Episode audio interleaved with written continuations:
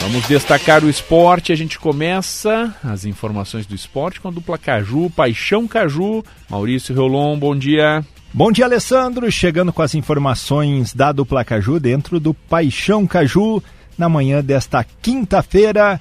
E nós começamos com as informações do Caxias. O time Grenac entrou em campo ontem à noite pela Copa do Brasil e quem traz todos os detalhes é o Rafael Rinaldi. O Caxias está retornando de Santos com a classificação à segunda fase da Copa do Brasil.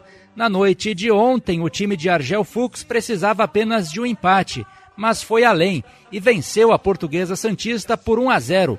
Gol marcado pelo atacante Gabriel Silva ainda no primeiro tempo. Agora, o Caxias aguarda pela CBF para saber a data do confronto contra o Bahia na segunda fase. O duelo no Estádio Centenário deve acontecer entre os dias 5 e 14 de março. Quem vencer fica com a vaga à terceira fase. Um empate leva a disputa aos pênaltis. O Caxias, que adquiriu a quantia de 945 mil reais pelo avanço à segunda fase da competição, o que dá um gás no orçamento do clube para a disputa da Série C do Campeonato Brasileiro. Agora o foco é o Campeonato Gaúcho. O time já está classificado e enfrenta o Novo Hamburgo fora de casa no próximo sábado para tentar ainda o G4 ou uma posição melhor na tabela de classificação. A tendência é de que o zagueiro Jean-Pierre, que foi desfalque, permaneça de fora. Segundo o técnico Argel Fux, após a partida, o jogador deve passar por uma artroscopia no joelho e pode parar por um período de até 30 dias. Valeu, Rinaldi. Agora vamos para o lado alviverde. E quem traz todos os detalhes sobre o Juventude é o Thiago Nunes. O Juventude vai conhecer nesta quinta-feira o seu adversário da segunda fase da Copa do Brasil.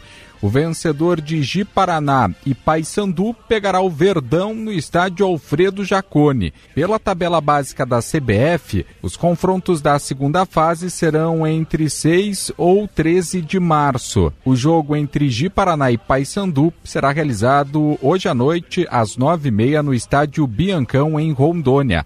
A vantagem do empate é do Papão do Curuzu. Pela classificação à próxima fase, o Juventude faturou 1 milhão 785 mil reais. Se chegar à terceira etapa do torneio nacional, a cota é igual para todos os clubes, de 2 milhões 205 mil reais.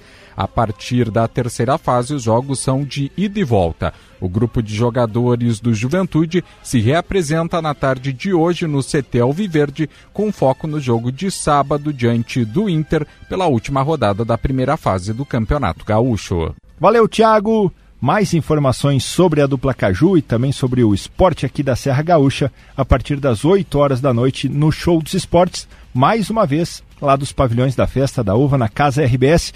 Convidamos a todos que estejam lá conosco para mais uma edição do Show dos Esportes. Valeu, Alessandro. Valeu, Maurício.